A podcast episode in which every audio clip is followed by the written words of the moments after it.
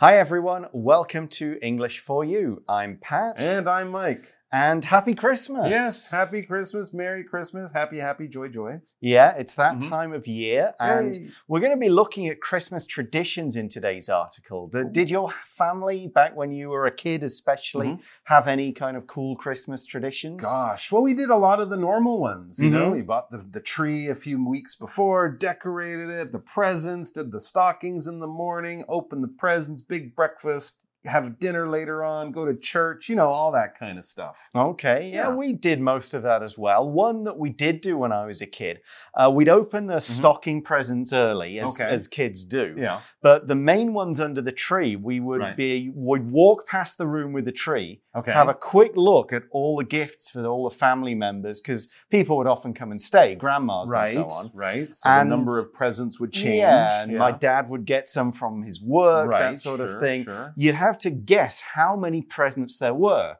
You write down the your total guess, number, total- not just for you. Right, but total for number. Wow. And then we'd count them as we open them, Uh-huh. and whoever got closest to the correct I number of total presents got a special little extra present. That would be hard because if it was like you'd have presents under presents, Right. so you wouldn't actually be able to see all of the presents. yeah, you can't just go one, two, three, four. No, okay. no, no, no. You're kind of guessing a little bit. Indeed, you Oh, are. Interesting. yeah, that was always fun. Yeah. Uh, my dad always won, Really? pretty much. He's, he's just very good at that kind of thing. Do you think he was sneaking in early in the morning and counting them? I think he and Santa Claus had an understanding, though I never saw them in the same room together. Interesting. Santa was sending him sneaky notes with the right answer. Maybe. Hmm. Well, uh, that's what we're going to be looking at today Christmas traditions, Ah. ones from Christmas, but also ones that come from a holiday older than Christmas. Ah. Let's check it out. Reading Before there was Christmas, there was Yule. These days, Christmas is celebrated all over the world. Although you don't have to be religious to celebrate Christmas, it is thought of as a Christian festival. However, many of its roots don't actually come from Christianity.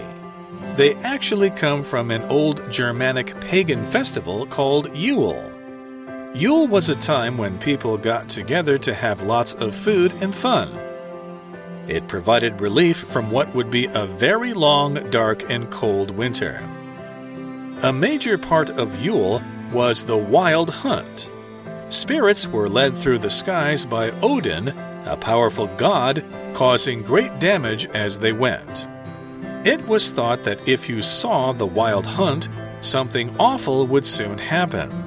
Some people even believed that if you spoke to a hunter, you'd be forced to join them. Yule also included Modraniht, which was held on what is now Christmas Eve, and celebrated female fertility. Although not many people now celebrate Yule, many of its traditions still appear as Christmas festivities. So the article begins by saying these days, Christmas is celebrated all over the world. well, that's true. Yeah. Yeah, absolutely. Even in places you wouldn't normally expect it to be, Christmas is a very, very popular holiday. And the article explains kind of why. It says, although you don't have to be religious to celebrate Christmas, it is thought of as a Christian festival. Yes, so for Christian people, it's the day that we celebrate the birth of Jesus and Mhm. that kind of stuff. But you don't have to be religious. You don't have to be Christian or any religion at all, really, to celebrate Christmas. Christmas, because it's also just a happy, fun holiday, and you can celebrate it in lots of different ways. Yeah, and the kind of idea of buying gifts, obviously, Exactly. encourages that side of it. and- Happy and fun. Yeah, so we now learn about Christmas. Mm. However, many of its roots don't actually come from Christianity. So, Ah. yeah, we think about the birth of Jesus, Mhm, you know, mhm. how 2020 odd years ago. But there are older roots, kind of things that Mm. come even before that event, uh, that or before Christianity really spread around. And we say it don't the these roots don't actually come from Christianity.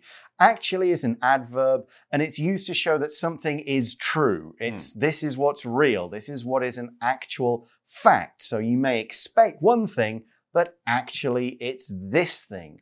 For example, we could say, you might think it's strange, but I've never actually tried sushi before. Really? That is Yeah. kind of unusual. It is indeed. All right. Oh, there you go. So, look back to the article. It says they actually, some of these Christian or Christmas, I should say, traditions, they actually come from an old Germanic pagan festival called Yule. Hmm. Yeah, there you go. So this is something that Germans or people who lived in German, Germany, the, what we call Germany, thousands of years ago, even before the time of Jesus, they had this festival. They called it Yule. So it's the same time of year, maybe some of the same traditions, but it wasn't Christmas. That's not what they were celebrating.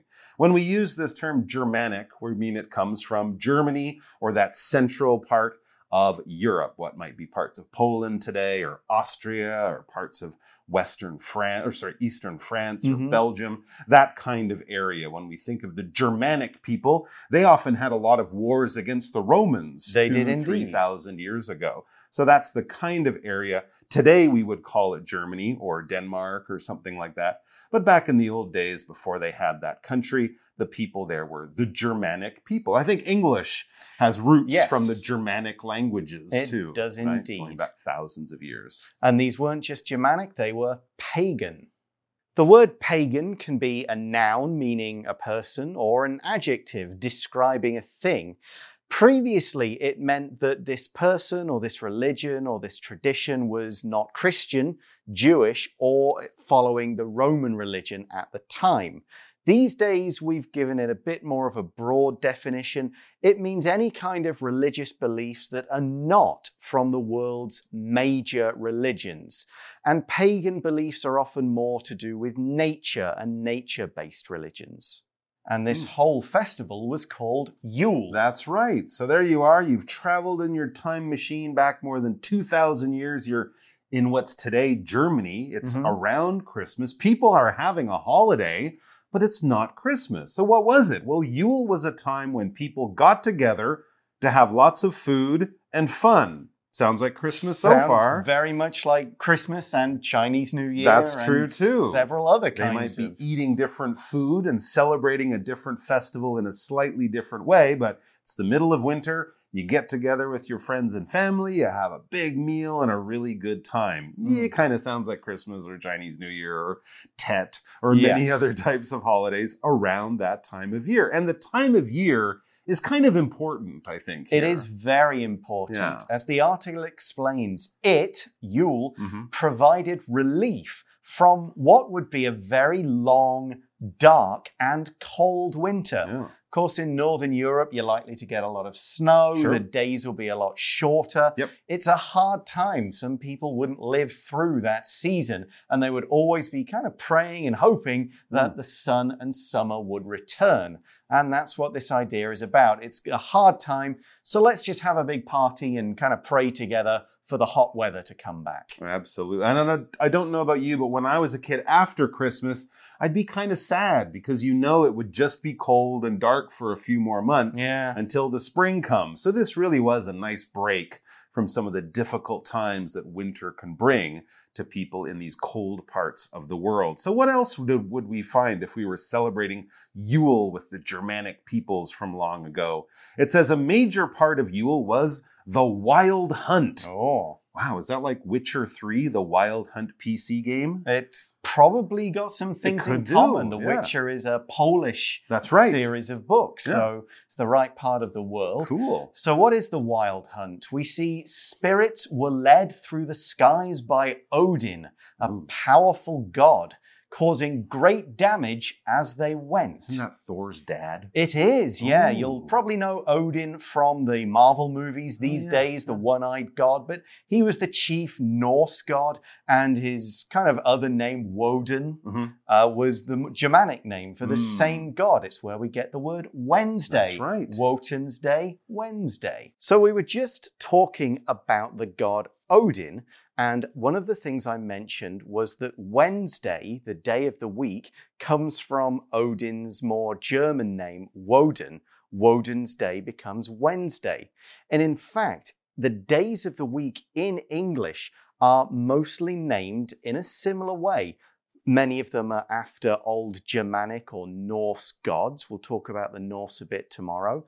And a couple of others are named after different things. So let's start with Monday. Monday is Moon's Day. That's where we get the name. Uh, in German, Montag, Moon's Day becomes Monday in English. Okay.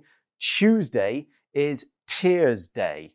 Uh, Tyr, Tyr, he was also a Germanic and Norse god. And so that gives us Tuesday. Of course, we've mentioned Wednesday is Woden's Day or Odin's Day.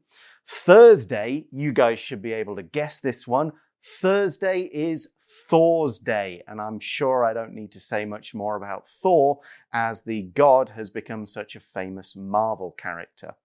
So, Friday, there are a couple of thoughts about this. Some people say it's Freya's Day, some people say Frith's Day, Frigg's Day. There are different names for this same Norse goddess. She was kind of the kind of the mother goddess of that particular religion. Okay, Saturday is a bit different. Saturday uh, was Saturn was the Roman god. They associated him with time. So Saturday is Saturn's day. In German, it's got a slightly different name and it comes from a different kind of religion, but in English, that's the only one that comes from a Roman religion. And Sunday brings us back to where we started with a day being named after something up in the sky. Monday is Moon's Day, and Sunday, as is pretty obvious, is the sun's day, the day of the sun. Back then, people would think of the sun and moon as gods and worship them. So that is where the days of the week come from, the names in English at least. So let's go back to the article and learn more about Odin and the wild hunt. There you go. Okay. Uh, we also saw that this god led spirits. Spirits, uh, this is just another word for ghosts, okay? Uh, people who used to be alive but are not, but they're kind of spirits, their souls keep living. They could be thousands of years old, that kind of thing. For example, we could say, they saw that this castle is haunted by the spirits of long dead knights. Wow. Yeah, ghosts, basically. The ghosts of old knights. Okay, very interesting. And we also had this word powerful. I don't want to meet a powerful spirit or any spirit, but especially not the powerful kind. Yes, because powerful means having a lot of power. It's very strong. So if I was thinking of a powerful spirit, I would think of something maybe from a scary movie or something like that. It's strong, it's powerful, it might do bad things to me, and I can't do anything to it because it has a lot more power than I do. Sports cars are powerful cars. Elephants are powerful animals anything that, you know, is a slightly bit stronger or much stronger than most normal things, we would probably use this adjective powerful in lots of different situations. Here's another one you might hear on the news. A powerful storm is expected this weekend. You should stay home and keep safe. And of course, a typhoon, that's a powerful storm. So the wild hunt, mm. powerful specter, powerful spirits, Odin's all around. This is a pretty important holiday. Yeah, and a pretty scary thing because yeah. here's something else about the wild hunt. Right. The article says it was thought that if you saw the wild hunt, something awful would soon happen. Oh my gosh. Yeah, something awful. Awful means terrible. It's horrible. It's really bad in some way or shape or form. Mm. For example, have you heard the awful news? Oh no, what? Our teacher is going to give us a surprise quiz today. Oh, that's awful. That's yeah. terrible. That's horrible. That's yes. really, really bad. Indeed. Okay, well, at least it's not an awful, terrible, powerful spirit. Mm. Anyways, back to the article. Some people even believe that if you spoke to a hunter, you'd be forced to join them.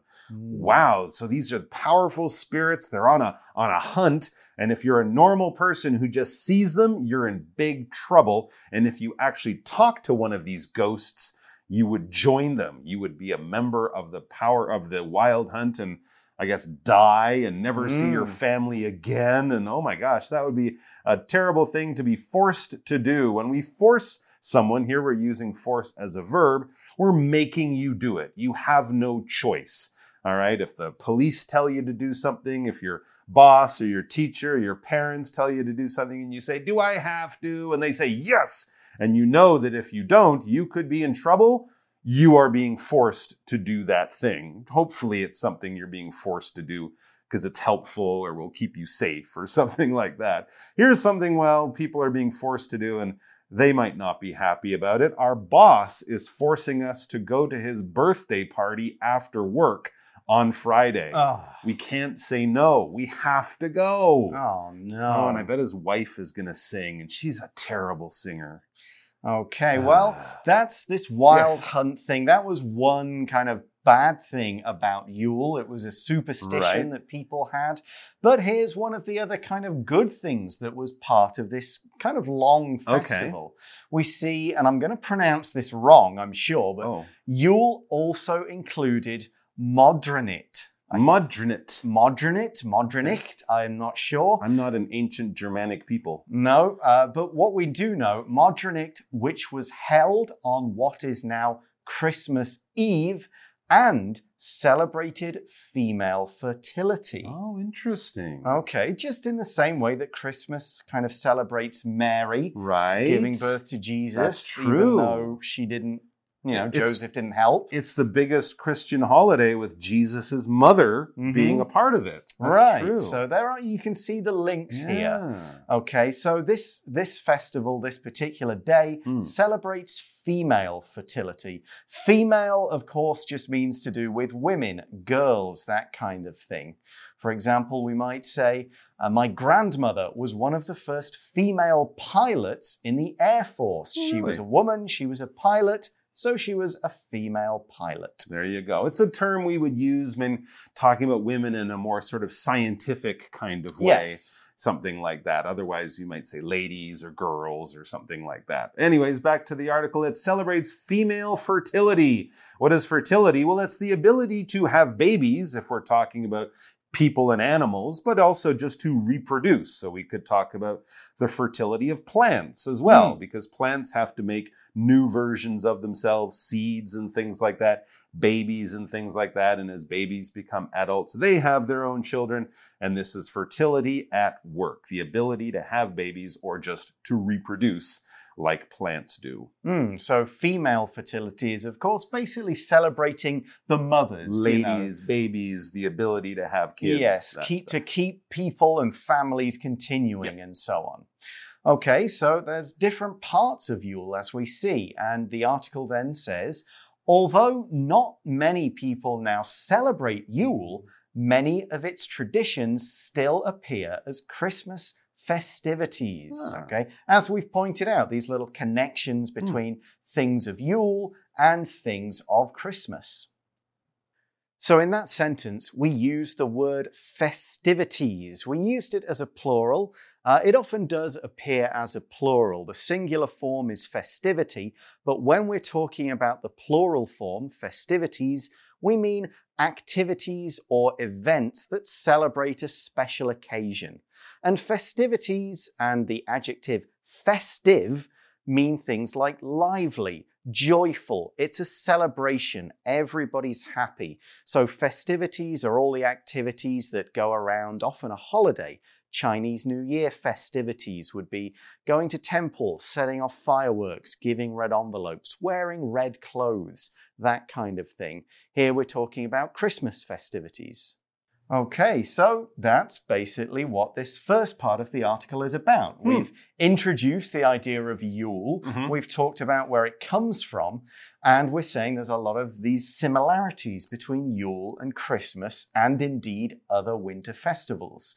Now, in tomorrow's lesson, we're going to look more specifically at a Okay. few of those traditions, talk about the what happened then, what we do now kind of thing. Right now, though, we're going to go to our For You Chat question and talk about this idea of winter festivals. For you chat.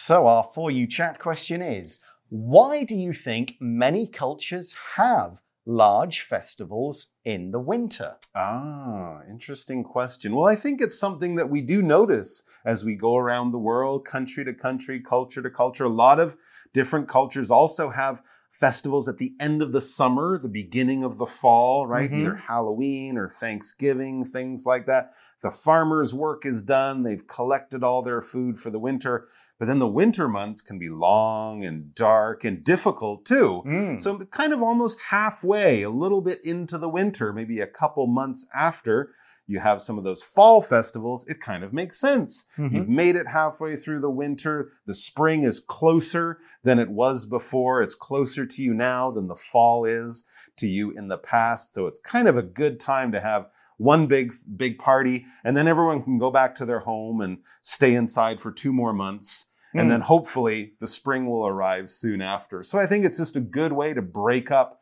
the difficult three, four, five month period of that winter season. Yeah, also a good way to keep warm, really. Good way to keep big, warm. Big fire, lots Sure. of food, that kind of thing. Maybe sharing food as well at Yeah. that point. They're, you know, running out, so let's share a bit more. Yeah, keep everybody in the community going. Yep. And as I mentioned earlier, I think a part of it, a big part of it, is praying. People back then were a little more superstitious. Mhm. Their beliefs and their knowledge didn't kind of have this idea of, of course, the spring Sure. will come back. It always does. Maybe it won't. Yeah, they have to think, what if it doesn't? Yeah. You know, what if it's a long winter this year? That's Mhm. going to be terrible. So they're praying not just for a shorter winter, but for just spring to come at all. They would believe we've got to maybe make a sacrifice or Mm. do something to make sure the sun comes back. Otherwise, it won't be happy. Good point. Yeah, Yeah. absolutely. Uh, and I think Chinese New Year does have a part of that. Yes. Yeah, Yeah. Uh, it's the same. It's later in the year than Christmas, but it is kind of saying, okay, spring is about to Mm. be here. You know, we're, we're going to light lanterns. We're going to start the new year. And as people started to measure the years, then you bring in other things as well, looking back to kind of say, what did we learn from that year? What do we want to leave behind? What are we going to do next year now that everything's new again? Right. So that's part of it too. Okay, that's all we have time for today, but join us again tomorrow as we look at some common Yule and Christmas traditions. See you then. Take care. Vocabulary Review Actually. I'd like to buy this expensive car, but I don't actually have enough money for it. Spirit. Some people believe that on Halloween, spirits come back to visit living people. Powerful. Luckily, this wasn't a powerful storm, so it didn't cause any damage. Awful. This food tastes awful. We won't come back to this restaurant again. Force. The boss forced Allie to leave her job. He told her that he would fire her if she didn't leave. Female. This store only sells female clothes, so not many men shop here. 智慧小补帖。 Germanic. Pagan. Fertility. Festivities.